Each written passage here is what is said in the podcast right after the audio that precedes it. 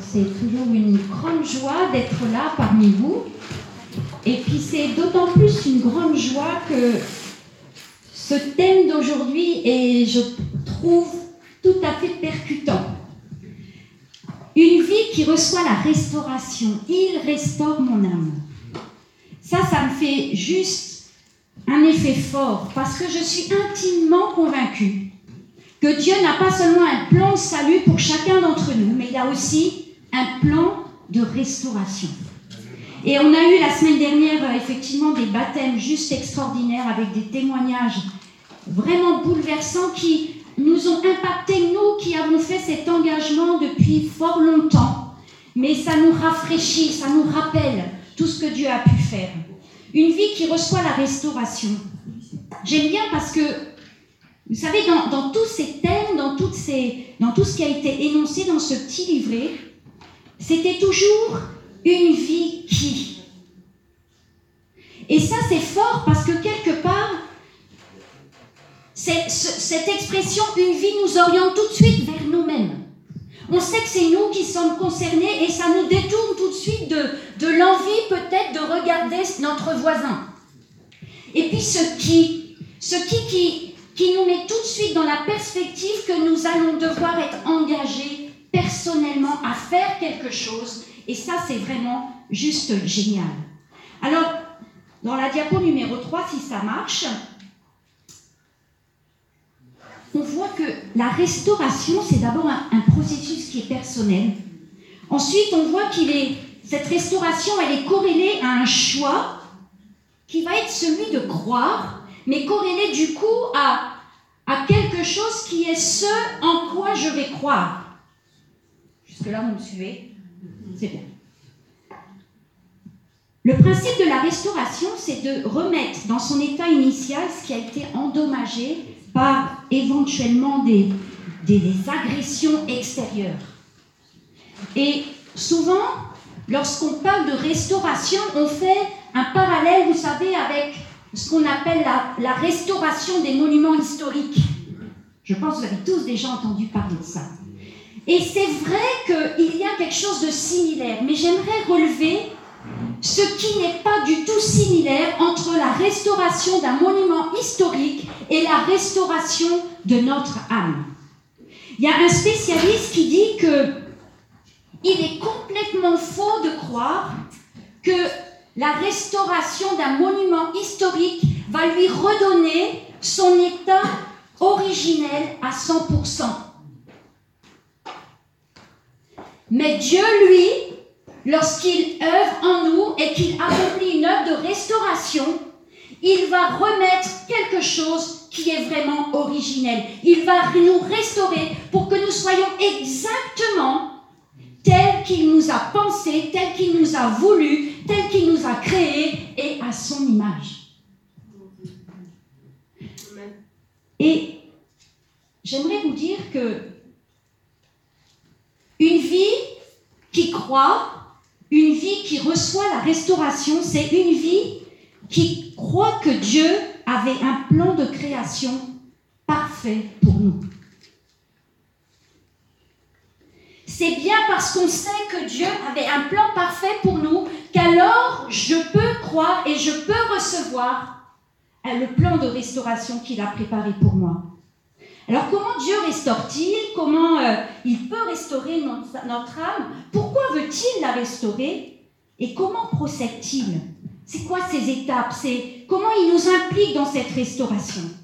En fait, je me suis attachée un petit peu à tous ces textes qui étaient tout au long de la semaine et qui nous ont montré, démontré en quoi est-ce qu'il y avait pour nous une invitation à recevoir cette restauration pour notre vie? La première conséquence du péché d'Adam et Ève, ça a été une relation brisée entre le Père et sa créature. Sa créature, c'était nous, ses enfants. Et quelque part, le plan salvateur de Dieu, qui a eu un prix élevé, on l'a célébré ce matin en partageant la Sainte Seine, en offrant son Fils, le plan salvateur de Dieu est allé bien au-delà qu'un plan de salut, il est allé jusqu'à un plan de restauration. Et on a un texte qui était très fort dans cette semaine, c'était le texte d'Ésaïe 61, et on va le lire ensemble si vous voulez bien.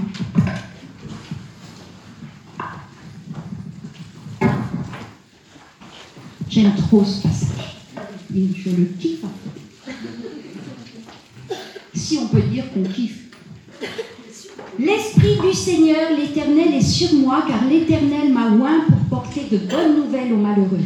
Il m'a envoyé pour guérir ceux qui ont le cœur brisé, pour proclamer aux captifs la liberté et aux prisonniers la délivrance, pour publier une année de grâce de l'Éternel et un jour de vengeance de notre Dieu, pour consoler tous les affligés, pour accorder aux affligés de Sion, pour leur donner un diadème au lieu de la cendre, une huile de joie au lieu du deuil, un vêtement de louange au lieu d'un esprit abattu, afin qu'on les appelle des térébintes de la justice, une plantation de l'Éternel, pour servir à sa gloire.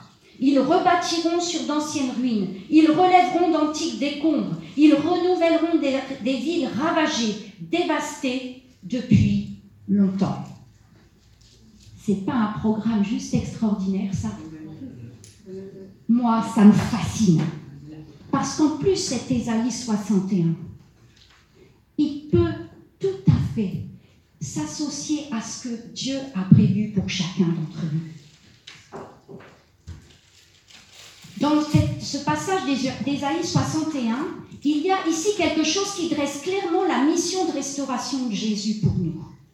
Et ce passage, il pose le premier jalon de restauration en la personne même de Jésus. C'est quelque part, c'est un passage absolument prophétique pour chacun d'entre nous et une invitation à entrer dans, dans ce plan de restauration que Dieu a pour notre vie. Et dès les premiers versets, on voit que cette vision de restauration de notre âme, c'est un désir qui est le désir de la Trinité tout entière. L'Esprit de l'Éternel est sur moi. Juste ça, l'Esprit de l'Éternel est sur moi, c'est le Père, c'est le Saint-Esprit et c'est le Fils. Tous les trois ensemble ont pour chacun d'entre nous un projet de restauration pour notre vie. C'est un objectif pour chacun d'entre nous. Et ce n'est pas un simple désir, c'est quelque chose qui crie dans le cœur de Dieu pour chacun d'entre nous. Et ce que j'aime, c'est ce verset 4 qui dit ils rebâtiront, ils relèveront, ils renouvelleront. Et vous savez quoi? Ce désir de Dieu, c'est de nous restaurer et c'est de nous impliquer profondément dans cette restauration. Parce qu'à travers notre restauration, nous allons nous lever et nous allons nous engager, et on l'a chanté ce matin, nous allons nous dresser et avec Dieu, construire, reconstruire et restaurer. Il a besoin de moi, il a besoin de toi pour te restaurer. Je ne peux pas faire grand-chose pour ta restauration. Tu ne peux pas faire grand-chose pour ma restauration. Mais Dieu peut faire quelque chose. Et c'est possible parce que Jésus en est la source. Et une vie qui reçoit la restauration, c'est une vie qui croit que Jésus est la source de sa restauration. Et puis, Jésus, c'est celui qui, quelque part, en même temps, annonce qu'il y a un combat. Et il veut que nous soyons conscients que dans ce chemin de restauration qu'il nous invite à recevoir, il va y avoir un combat. Et j'ai aimé ce passage justement parce que Jésus dit, je t'apporte une bonne nouvelle et je viens proclamer que ta restauration est certaine, mais en même temps, tu dois savoir qu'il y aura un combat. Et ce passage que nous avons eu cette semaine et qui concerne l'histoire du paralytique nous montre bien ce combat. J'aime bien cette image du paralytique parce que quelque part, nous sommes, quand nous arrivons à Jésus, un peu, en tout cas notre âme est un peu à l'image de ce paralytique. Notre âme, elle est quelque part paralysée à cause de tout ce que nous avons pu vivre et expérimenter dans notre vie passée, mais peut-être aussi à cause des héritages de notre famille. Et lorsque là, ce paralytique entend parler de Jésus, alors qu'il se laisse prendre par ses amis pour aller s'approcher de Jésus, le texte nous dit qu'ils se retrouvèrent face à l'obstacle de la foule. Et ils sont conscients de cet obstacle. La conscience de l'obstacle, elle est complètement claire pour ceux qui amenaient ce paralytique. Et nous devons être conscients et nous devons voir l'obstacle qui se dresse devant nous. Et il est dit que ces, personnes, ces amis, ces hommes, eux, ne se sont pas arrêtés à cet obstacle. Alors, je crois c'est Lida la semaine dernière qui déjà en a parlé. Ils sont allés, ils ont cassé le mur, le plafond, pardon. Spirituellement, le Seigneur t'amène à casser, à briser, à prendre position, à frapper sur ce qui est obstacle dans ta vie. Dieu a un plan de restauration. Vous savez, je vais vous dire, il y a beaucoup de chrétiens qui ont expérimenté l'étape du salut et qui ne sont malheureusement pas rentrés dans cette étape de restauration. Et ça, c'est exactement le plan du diable pour nous. Il sait que quelque part il a perdu la main parce que vous vous êtes donné à Jésus. Mais il a encore un espoir tant que nous n'avons pas emprunté le chemin de la restauration. Parce qu'il sait que tant que nous ne serons pas guéris par Dieu, il y aura toujours des faiblesses et des failles dans notre vie. Et nous serons toujours, toujours en risque de chuter et de nous détourner de Dieu. Ici, le paralytique. Et j'ai envie de dire, chacun d'entre nous, pour chaque endroit de notre, de notre vie qui peut-être nous savons qui est paralysé, Dieu te dit, va vers Jésus. Et vous savez ce qui est extraordinaire, c'est que quand ce paralytique arrive tout près de Jésus, Jésus lui dit, mon enfant, tes péchés sont pardonnés. La première chose que Jésus dit, et ça c'est juste extraordinaire, c'est que même avant de le toucher physiquement, il va lui dire qui il est. Tu es l'enfant de Dieu. Quand tu t'approches de Jésus, quelles que soient tes souffrances, quelles que soient tes paralysies, quand tu arrives près de Jésus, il touche ton besoin profond qui est celui de savoir que tu es aimé parce que tu es fille et parce que tu es fils de Dieu le chemin de restauration. Il passe profondément par une restauration de notre identité en Christ. Il n'y a pas de chemin de restauration possible sans passer par cette, par cette étape de restauration de qui je suis en Christ.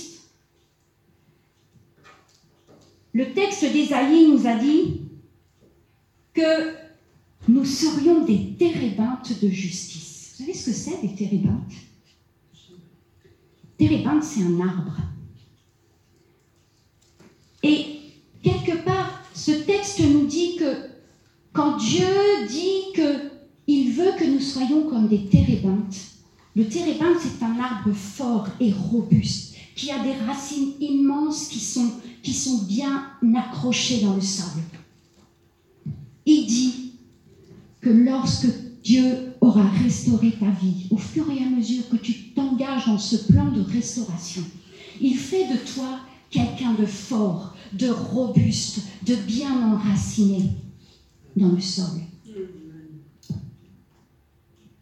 Si quelqu'un est en Christ, vous connaissez ce passage, quelqu'un est en Christ, il est une nouvelle création.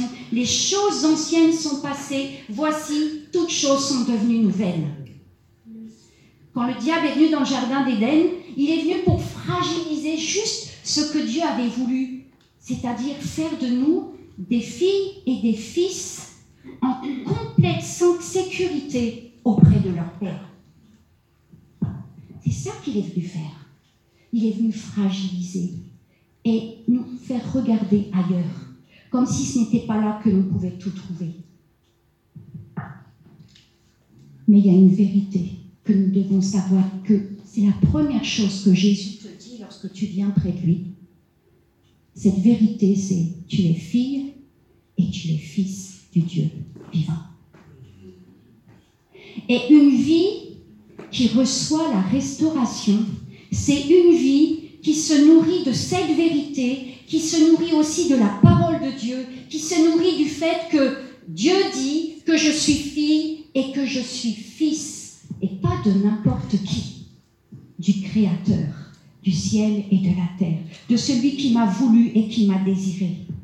Et à cause de cela, toutes choses peuvent devenir nouvelles. C'est peut-être une parenthèse pour certains, peut-être c'est une évidence pour d'autres, mais il n'est pas possible d'emprunter ce chemin de restauration sans se nourrir de la parole de Dieu, sans prendre le temps de se nourrir de ces vérités, parce que ces vérités ne, vous sont pas, ne vont pas vous tomber du ciel.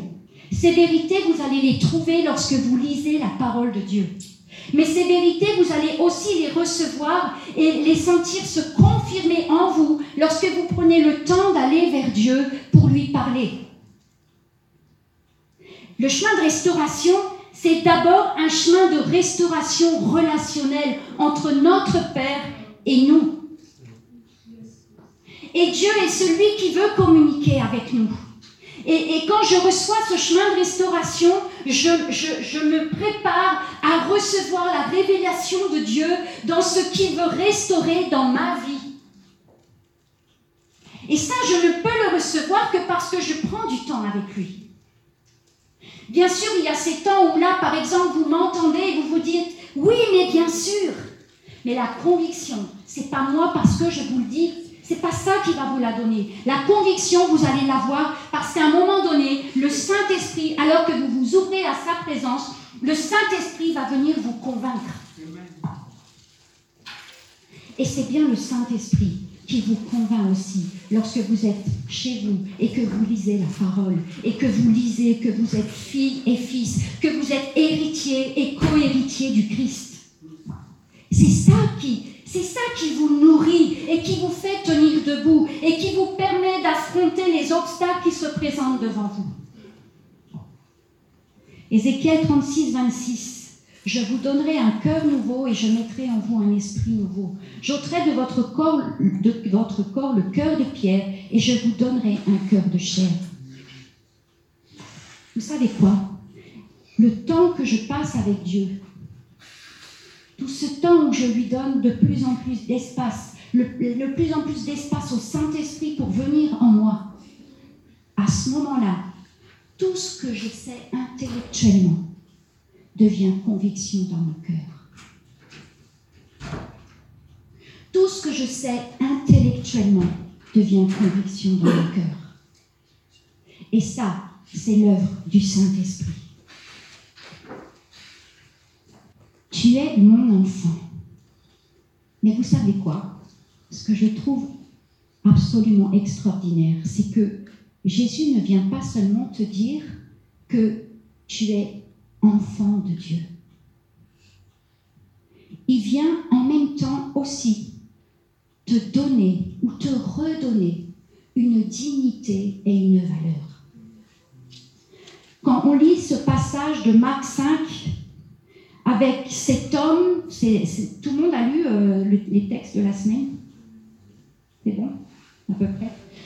Donc Jésus est là et il y a un homme qui, vit dans les tombeaux et il est juste complètement euh, envahi par la présence de l'ennemi et rien ne peut le tenir. Les hommes ont essayé de l'enchaîner et pourtant il n'y a rien qui fait. Cet homme, il est, tout sauf un, homme, il est, il est presque devenu un son comportement est, est horrible.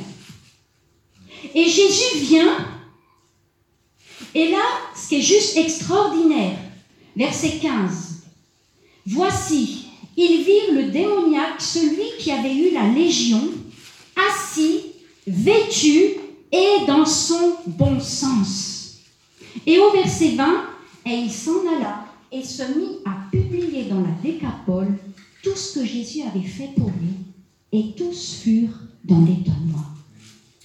L'histoire de cet homme avait mis sur lui une étiquette, une étiquette sur sa vie. Son histoire l'avait juste couvert de honte. il avait perdu toute dignité humaine. Vraisemblablement, tout le monde faisait ce qu'il fallait pour le fuir. Et surtout, et, quand il entendait crier de s'éloigner le plus loin possible, il était honte. Il était rejet. Et Jésus vient, et Jésus va, va juste, va le délivrer, va lui redonner sa dignité. Il était nu, maintenant il est habillé. Il était comme un animal, maintenant il est dans tout son bon sens. Et c'est tellement extraordinaire que tous sont obligés de se rendre compte. Alors vous allez dire, moi je suis pas, je n'ai pas été comme cet homme, je n'ai pas vécu dans les tombeaux, on ne m'a pas enchaîné tellement j'étais quelqu'un qui, qui était pris par les, les prises de l'ennemi. Certes, mais je vais vous dire, dans la Bible, il y a une femme, la femme samaritaine, qui avait perdu aussi toute sa dignité. Elle en était à son cinquième mari.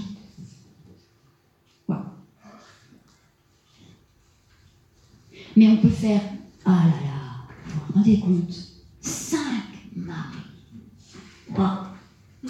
Le livre des records.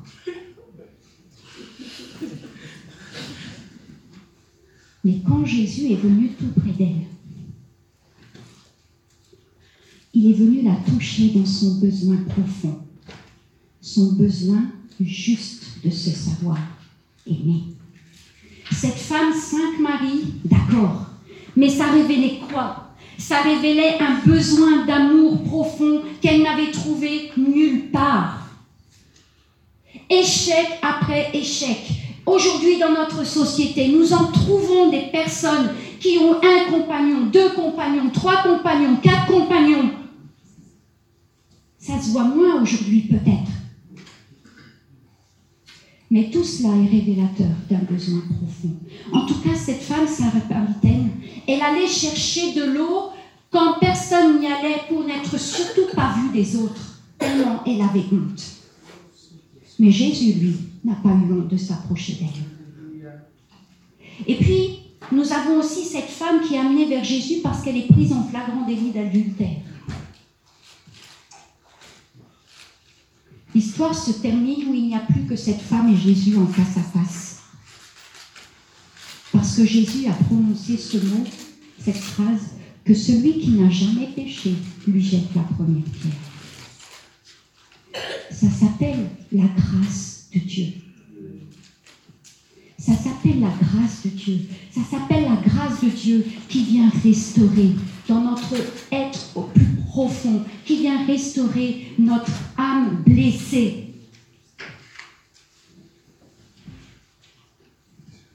Dans 1 Jean 3, verset 2, Paul écrit la chose suivante.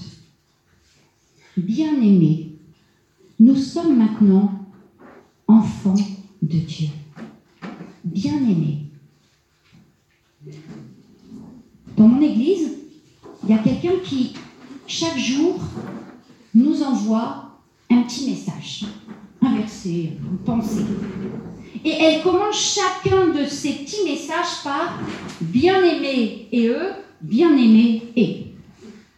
Au début, ça m'agaçait, je me disais, bien-aimé, bien-aimé, ça se dit plus ce genre de truc. Et puis, il s'est passé un truc dingue.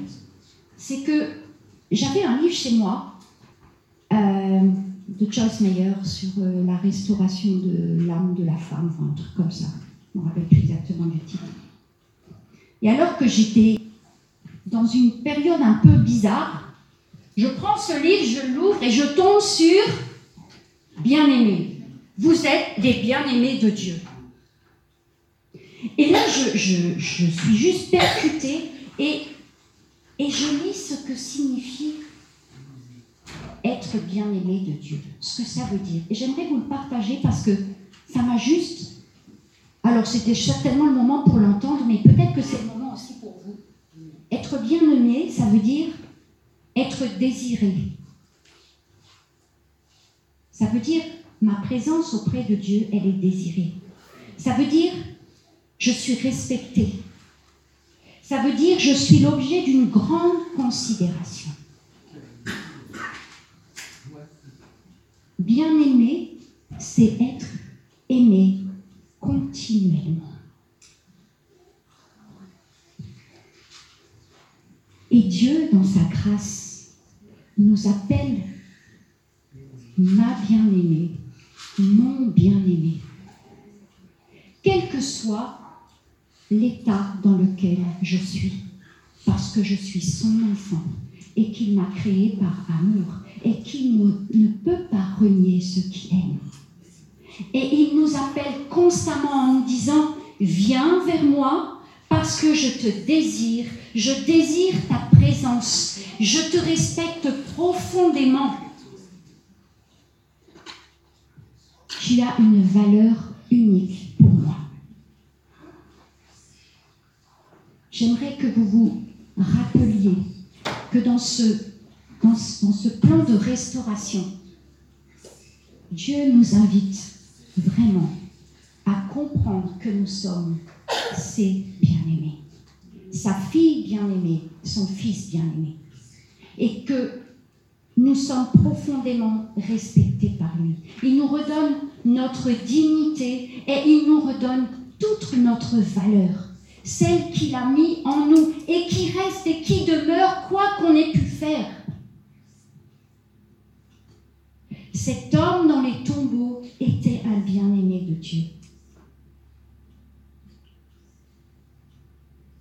Il avait de la valeur pour Dieu parce que tout l'amour de Dieu avait été mis dans la création de cet homme, comme l'amour de Dieu a été mis dans la création de chacun d'entre nous une vie qui reçoit la restauration, c'est aussi une vie qui, sait demander pardon à Dieu. Pourquoi je dis ça? Parce que lorsque nous avons vécu certaines choses dans notre vie, lorsque nous avons été face à des échecs, il nous est aussi arrivé de dire qu'on était des gros nuls, des bons à rien. Vous voyez ce que je veux dire? Nous avons parfois eu des paroles juste dénigrantes à notre égard. Parce que nous savons que ce que nous avons fait n'était pas juste devant Dieu. Ou parce que nous avons fait quelque chose que nous avons échoué. Et alors nous nous sommes dénigrés. Mais quelque part, en nous dénigrant, nous avons juste péché contre Dieu. Parce que nous sommes créés à son image. Et lorsque nous, proclamons que quelque part nous sommes quelqu'un qui n'est pas bien, nous sommes en train de le dire à l'image de Dieu qui est créé en nous. Et nous devons, dans ce chemin de restauration, savoir dire pardon Seigneur, parce que j'ai dénigré la merveilleuse créature que tu mis en moi. Et en le faisant, je t'ai dénigré en même temps. Le chemin de restauration, c'est un chemin qui nous amène aussi sur un chemin de repentance. Et dans chaque étape de restauration, Dieu va nous amener à venir déposer ce qui a créé le travers dans notre vie à savoir d'où il vient, à savoir fermer la porte et à lui dire qu'il doit partir, parce que maintenant, je suis enfant de Dieu. Et demander pardon à Dieu pour ce que nous avons pu faire qui était, mauvais et qui a amené l'ennemi à prendre de la place dans notre vie. Et parce que je demande pardon, alors je peux demander à l'ennemi de partir et d'aller sous les pieds de Jésus, d'aller à la croix parce que c'est là où il a été vaincu.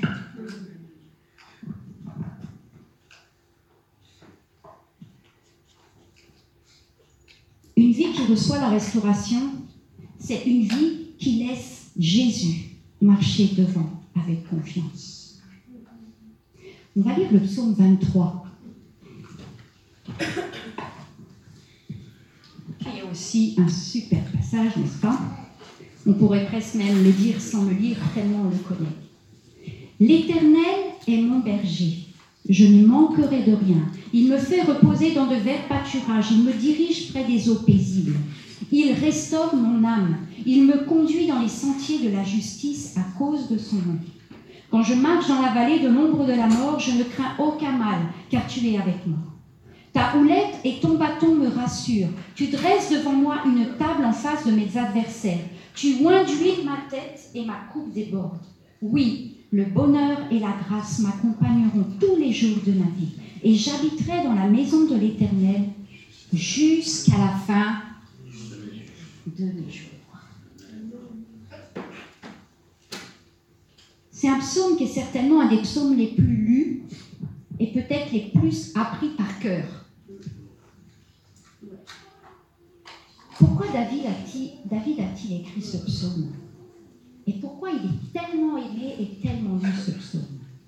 Parce que quelque part, c'est un message, ce psaume est un message de sécurité et de paix. Et nous avons tous et tous besoin de nous sentir en sécurité et en paix chaque jour qui passe. Nous en avons besoin. Mais ce que j'aime dans ce passage, c'est que quand on regarde ce psaume, il commence par l'Éternel et mon berger et il se termine et j'habiterai dans la maison de l'Éternel. L'Éternel est au début et l'Éternel est à la fin. Comme si nous étions complètement encadrés, comme si David voulait dire, vous savez, comme cet autre passage où il est devant, derrière et à côté. Il est partout. L'Éternel m'entoure de partout. Et c'est ce qui fait ma sécurité. Mais en même temps, ce psaume, on voit que Jésus, bien sûr, nous savons qu'il est considéré comme étant ce berger, n'est-ce pas? Berger, c'est, quelque part celui par excellence qui va apporter la sécurité. Mais c'est aussi celui qui marche toujours devant.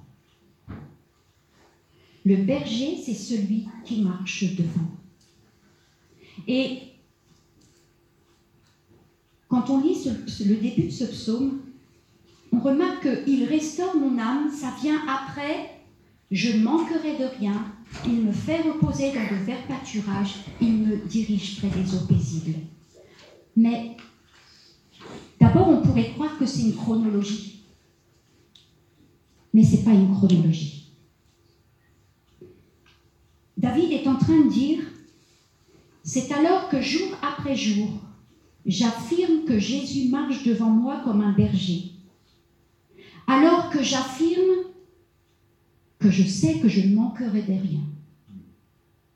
Alors que j'affirme que je suis fille et fils de Dieu, que j'affirme que je peux reposer dans ses promesses et ses vérités, et ça, ce sont les vers pâturages. Alors que je me laisse remplir de la présence de son Saint-Esprit, je suis tout près des eaux paisibles. Alors, mon âme est restaurée. Ton âme est restaurée. En même temps que tu t'installes dans les vérités de Dieu, en même temps que tu prends le temps d'aller au plus près de Dieu, en même temps que tu te laisses remplir par la présence du Saint-Esprit en même temps que le nom de Jésus devient puissance en toi, en même temps, ton âme est restaurée. Et ça, je trouve ça juste absolument fascinant. C'est en même temps que je mets ma foi en action et que je sais que Dieu est en train d'œuvrer en moi. Et à la fin, David finalement résume en disant juste la même chose. Et j'habiterai dans la maison de l'Éternel jusqu'à la fin de mes jours. Tant que tu restes caché dans les vérités de Dieu, dans ce qui est l'essence même de ce que Dieu est, alors tu peux être assuré que tu seras restauré. Amen. Alors oui, une vie reçoit la restauration, c'est une vie qui laisse Jésus marcher devant lui. Et c'est aussi une vie qui croit que la peur elle est vaincue. Vous savez, dans la Bible, il y a pas moins de 365 fois le mot ou ne crains rien ou n'aie pas peur. Un pour chaque jour. Vous pouvez mettre un petit post-it sur le miroir de votre salle de bain où il y aura écrit Jésus te dit aujourd'hui, ne crains rien, n'aie pas peur. Il y en a un pour chaque jour. Alors tu ne changes pas, c'est tout même. Il ne craint rien. Dans cette semaine, il y avait ce passage de Luc 8, 49 à 56, où le chef de la synagogue s'approche de Jésus pour lui demander de venir prier pour sa fille qui est mourante.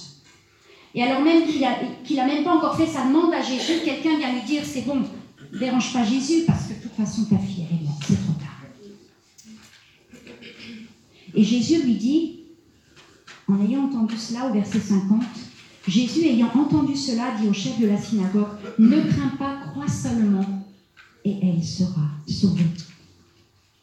Je pense qu'il ne peut pas y avoir de situation plus désespérée que celle-ci. Vous êtes d'accord avec moi? Et pourtant, Jésus est en train de dire, n'aie pas peur de cette situation désespérée. J'ai la solution. Et il n'y a plus de respiration. Il n'y a juste plus de respiration. Et quand il n'y a plus de respiration, il n'y a plus d'espoir. On le sait tous. Et Jésus dit, tu penses qu'il n'y a plus de respiration et qu'il n'y a plus d'espoir, mais moi je te dis, il y a encore de l'espoir. Et ça, c'est quelque chose d'absolument extraordinaire parce que dans notre vie, parfois, il y a des choses qui sont qu'on considère comme étant mortes, des rêves que l'on considère comme étant morts. Et Jésus te dit ce matin, ce rêve qui est au fond de ton cœur, c'est un rêve que moi j'ai mis en toi. Tu dis qu'il est mort, mais moi je te dis n'aie pas peur. Tu dis qu'il est mort, mais moi je te dis, je vais saisir ce que tu penses être mort et je vais lui redonner la vie.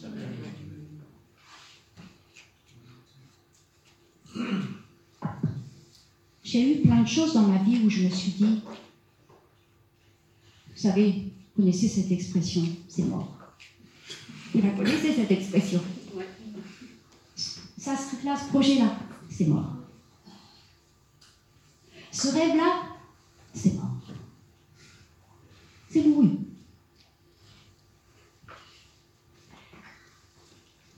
Et j'ai été juste fascinée de voir que Dieu a redonné vie à des choses que je pensais mortes.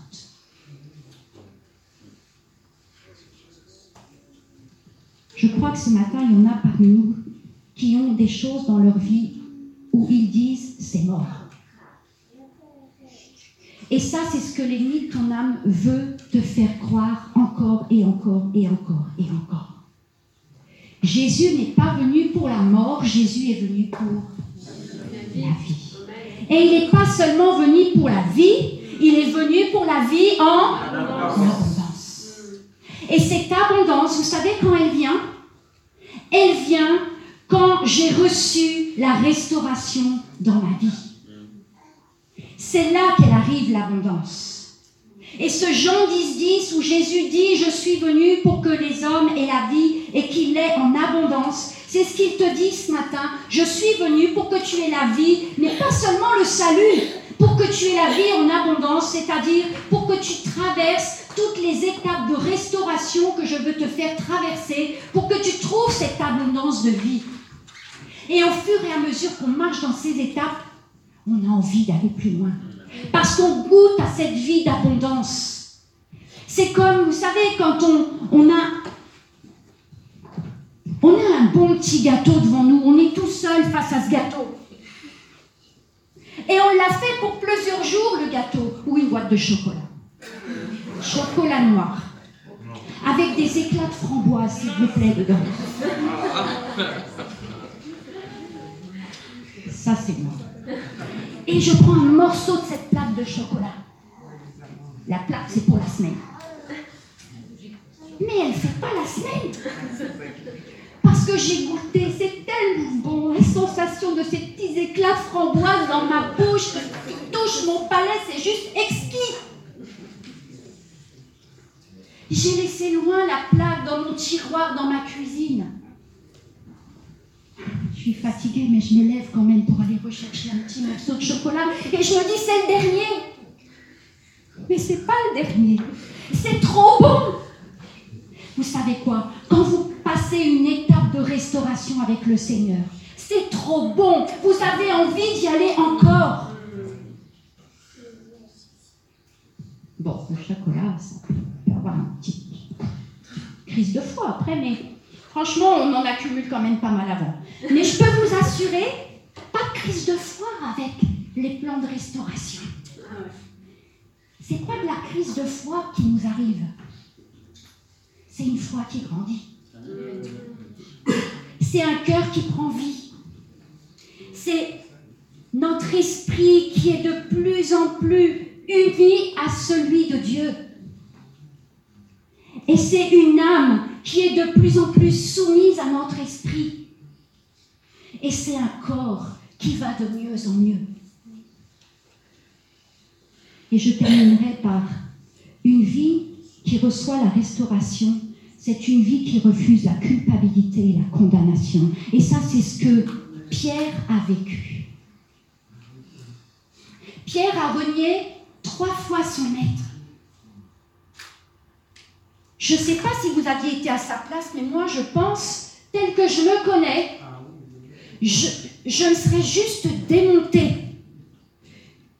Je, je, je me serais accusée de toutes sortes de mots les plus désobligeants à mon égard. Comment j'ai pu Comment j'ai pu faire une chose pareille? Il n'y a juste plus d'espoir. Et là, pour le coup, c'est mort. Comment Dieu pourrait me pardonner une telle chose? C'est mort. Et Jésus, lorsqu'il ressuscite, va se présenter trois fois à ses disciples. Et à la troisième fois, il va venir, il va venir vers ses disciples à un moment où ils sont en train de, pécher et où ça marche pas. On se demande bien pourquoi ça marche pas. Et il nous est dit dans ce texte que Pierre voit que Jésus est là et il va s'habiller parce qu'il était nu. Et là, ça nous rappelle juste qu'est-ce qui s'est passé dans la Genèse. Lorsqu'Adam et Ève ont péché, ils se sont cachés parce qu'ils étaient nus. Ils avaient tout perdu. Et Pierre, quelque part, il savait qu'il avait tout perdu, perdu tout espoir, toute espérance.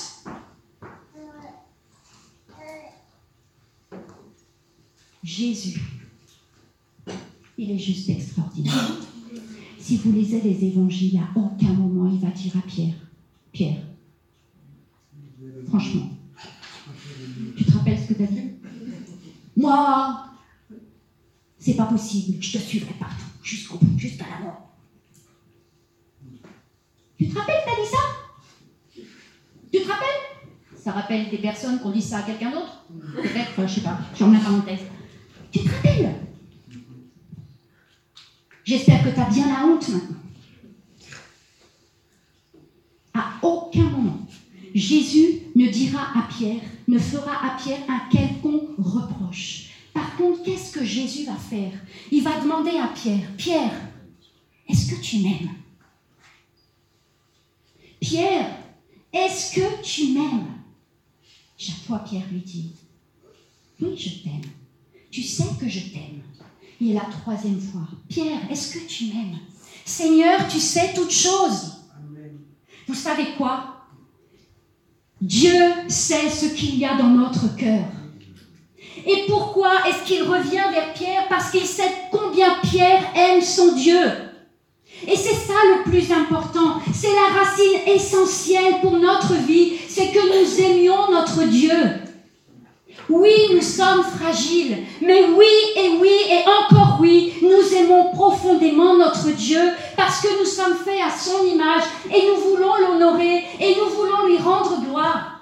Mais oui, nous sommes fragiles. Et oui, nous faillissons. Et oui, nous tombons. Et oui, nous nous trompons. Et oui, parfois nous péchons. Mais et oui, nous avons un Jésus à la croix qui est venu pour chacun d'entre nous et qui vient et qui nous dit, ne t'inquiète pas, tu es pardonné. Arrête de culpabiliser. Tu viens à la croix, tu demandes pardon et tu es libéré.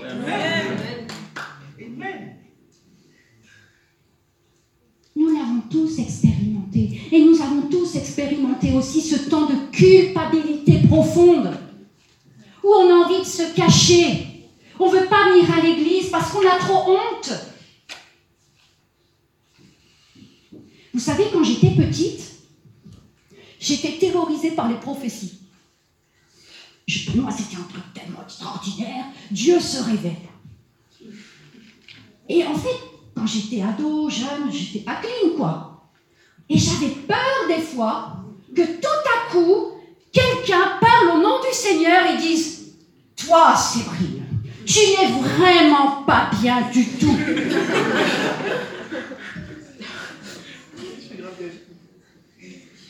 Je le dis comme ça, mais je le pensais vraiment, je vivais comme ça. J'avais tellement peur, tellement peur d'être rejetée par Dieu.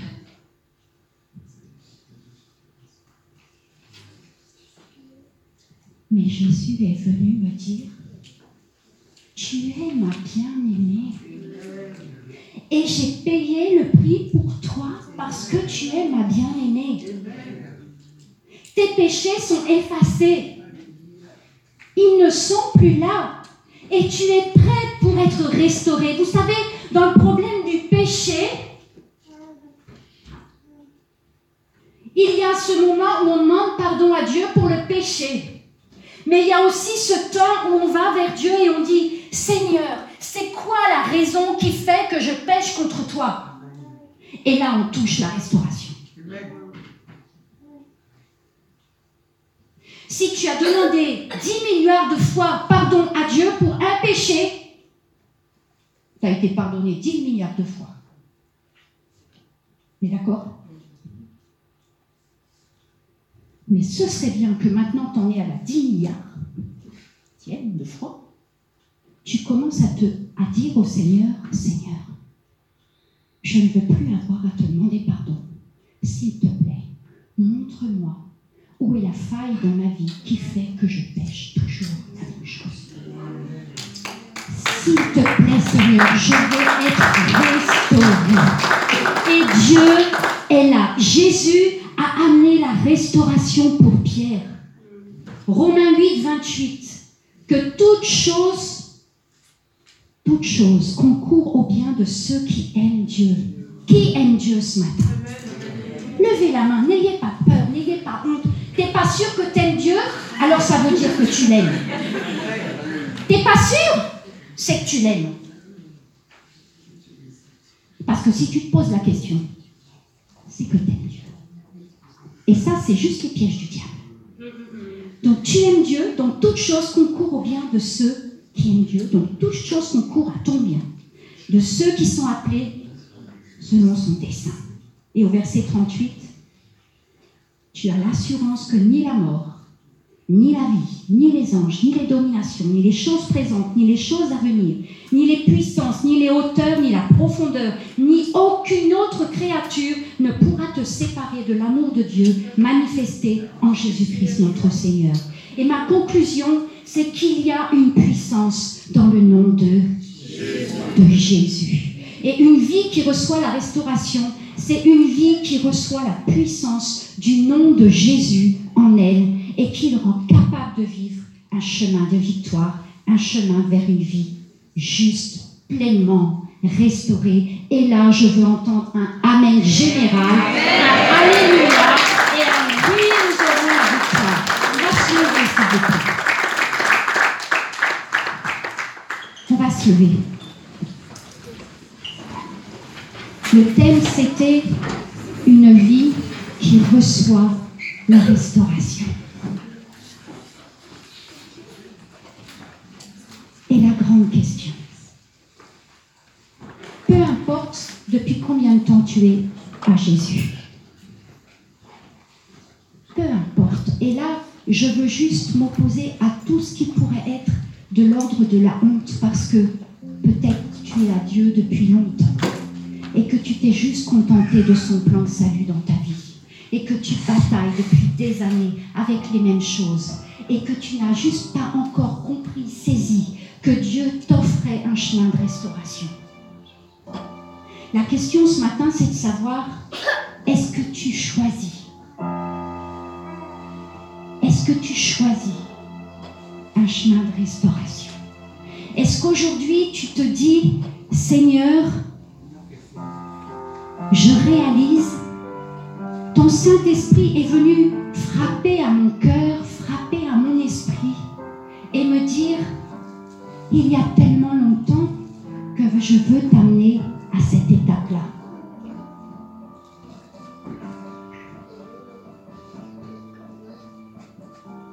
Mais tu as détourné le regard. Tu as eu peur. Parfois même tu avais honte. Pensais que c'était pas possible, qu'il n'y avait pas de solution, que c'était mort. Je te dis ce matin, le Seigneur te dit, il y a le nom de Jésus. Et rien, rien ne peut s'opposer au nom de Jésus proclamé sur ta vie. Tu peux rester juste avec ce plan de salut. Tu seras sauvé vraisemblablement quand Jésus reviendra. Mais peut-être que pas, parce que toutes ces failles de ta vie vont toujours revenir revenir et revenir et revenir encore et te fatiguer et t'épuiser et t'éloigner de la présence de Dieu parce que la culpabilité va venir encore et encore. Si tu aimes Dieu de tout ton cœur, tu peux t'approcher de lui en toute sécurité parce que tu es son bien-aimé, tu es sa bien-aimée. vas-tu choisir maintenant d'emprunter ce chemin de restauration? Est-ce que tu veux recevoir la restauration? La question n'est pas de savoir si tu peux, parce que ce n'est pas à toi de faire, c'est Jésus qui va faire. La question c'est est-ce que tu veux? La question, c'est pas de savoir est-ce que Dieu va intervenir. La question est de savoir est-ce que tu crois qu'il peut intervenir. Et le Seigneur veut vous amener tous chacun individuellement dans, dans juste cette choix de vivre la restauration de votre âme.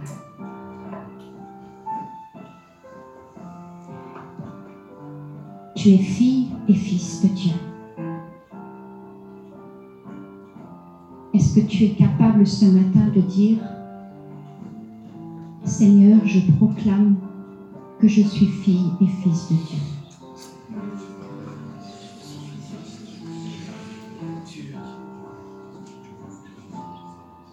Je suis bien aimé de Dieu. Et j'aimerais inviter ceux qui ont dit des choses négatives sur leur vie de demander pardon à Dieu d'avoir parlé de la sorte. Pardon Seigneur de m'être dénigré. Pardon d'avoir mis une image tellement noire sur ce que tu as fait. Pardon de t'avoir offensé. Et aujourd'hui, je veux vraiment rejeter toutes ces pensées destructrices qui viennent essayer de me détruire. Et je proclame que je suis ta bien-aimée et je proclame que je suis ton bien-aimé. Et je proclame que pour les jours qui vont venir, chaque jour qui passera, je proclamerai le nom de Jésus. Sur tout ce que tu me montreras comme étant des domaines que je dois t'apporter et pour lesquels tu veux me donner la victoire, pour lesquels l'ennemi doit partir, déguerpir, parce que c'est la place de ton Saint-Esprit et ce n'est pas la place de l'ennemi. Et je veux proclamer la bénédiction sur chacun d'entre vous Et je veux proclamer que rien ne peut vous séparer de l'amour de Dieu. Rien, absolument rien. Et tout le peuple de Dieu te fait un grand applaudissement à ce Seigneur qui est juste